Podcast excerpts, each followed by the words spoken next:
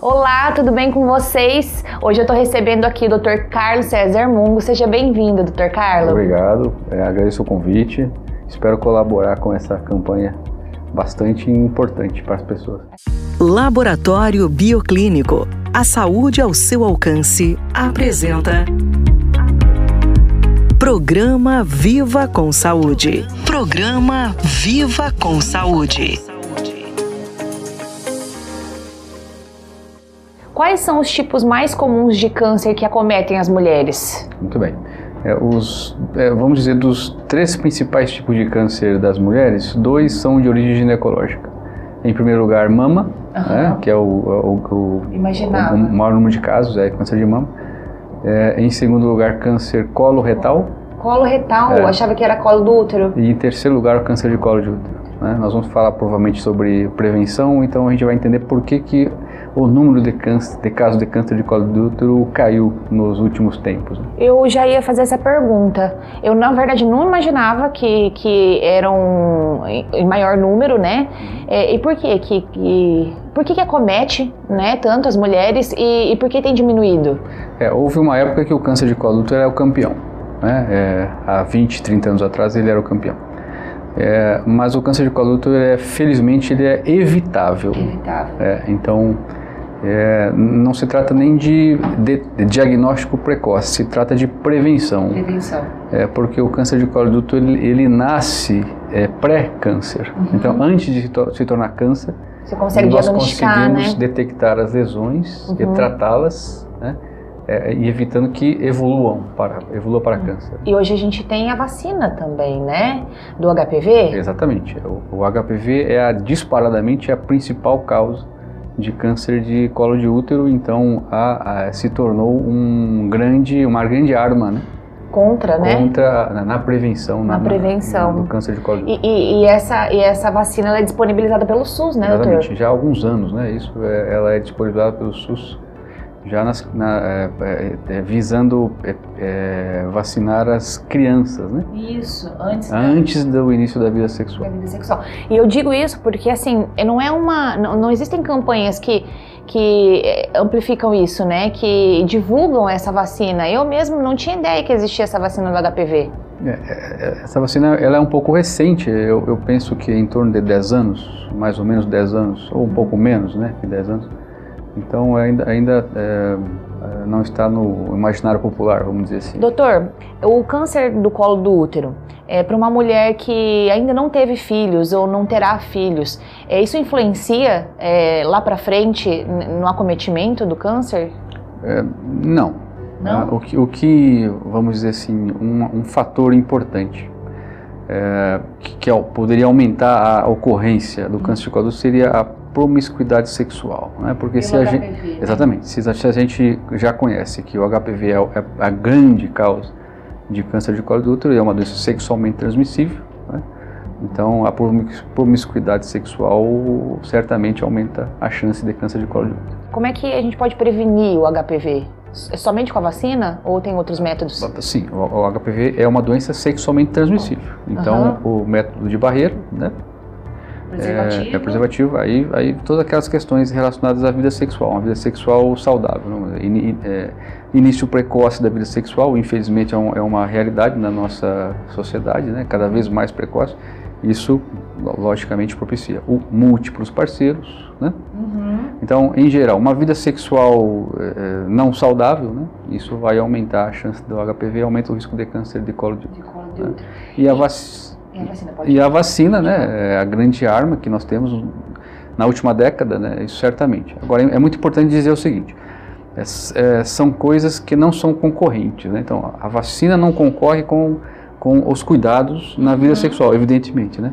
Por quê? A vacina, é, apesar de bem desenvolvida e tal, ela, ela pega um, um número, existem vários tipos de HPV, né? É, cada um tem um número, né? 16, 18, existem os HPVs de baixo risco, os HPV de alto risco de, de, de levar ao câncer de colo de útero. Então a São... vacina não abrange todos Exatamente, os tipos. as vacinas não abrangem todos os tipos, uhum. ela abrange os mais frequentes. Né? Então ela não, ela não, não, não previne né, o cuidado, 100%, deve... 100%. O cuidado sim, sempre deve existir, até porque, né?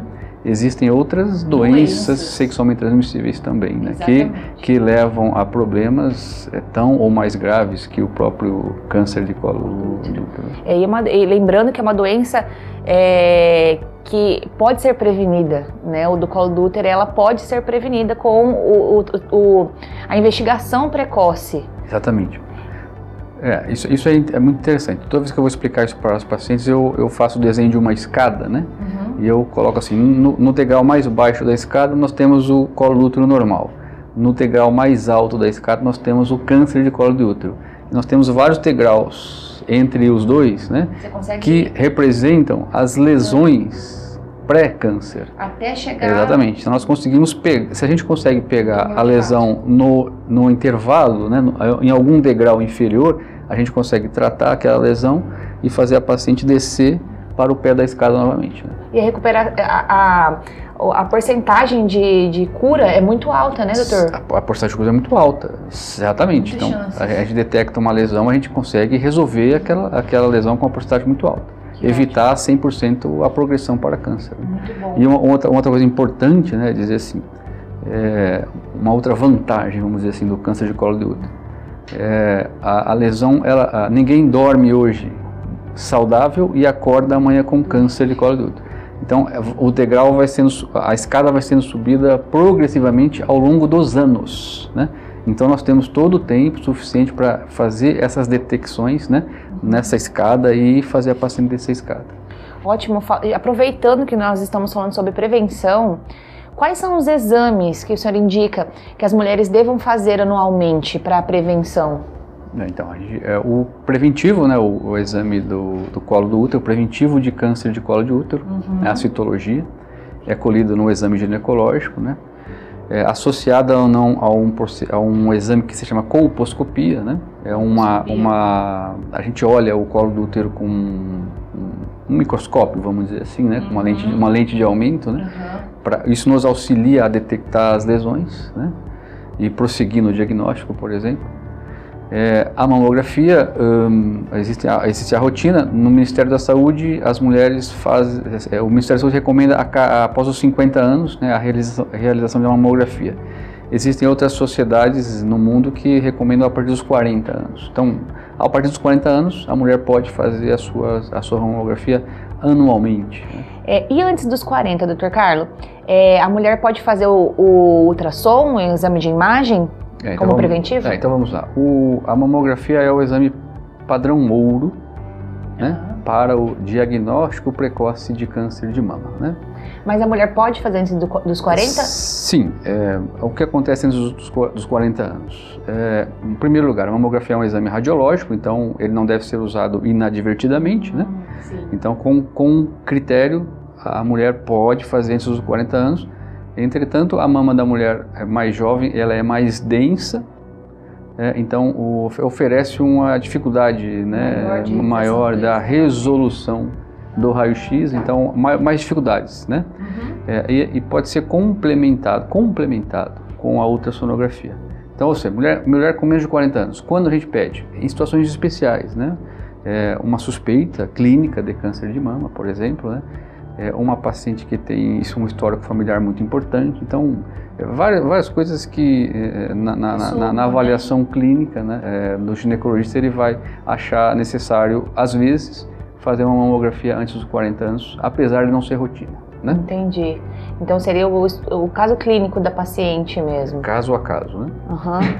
Eu mesmo já fiz o, o é, no toque, senti um nódulozinho e era por conta da menstruação. Acho que isso também é uma coisa bem comum, né? De se aparecerem nódulos no, no seio durante a menstruação. Sim, são os as alterações cíclicas da mama, né? Próximo ao período menstrual, né? Isso. As glândulas estão mais túrgidas, é, pode simular o aparecimento de um nódulo, né? Um caso como esse, o ultrassom ele resolve bem, né? Bem Não é necessária mamografia a princípio. Né? Uhum.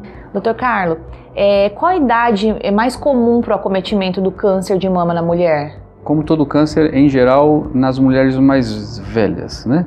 Ah. Agora, infelizmente existem muitos casos de câncer de mama antes dos 40 anos, na pré-menopausa, certo? Uhum. Então, é, é, uma, é uma coisa importante a mulher já desde cedo, né, se habituar a fazer a sua avaliação ginecológica anual, né? Qual é a indicação, doutor Carlos, para se iniciar as visitas ao ginecologista?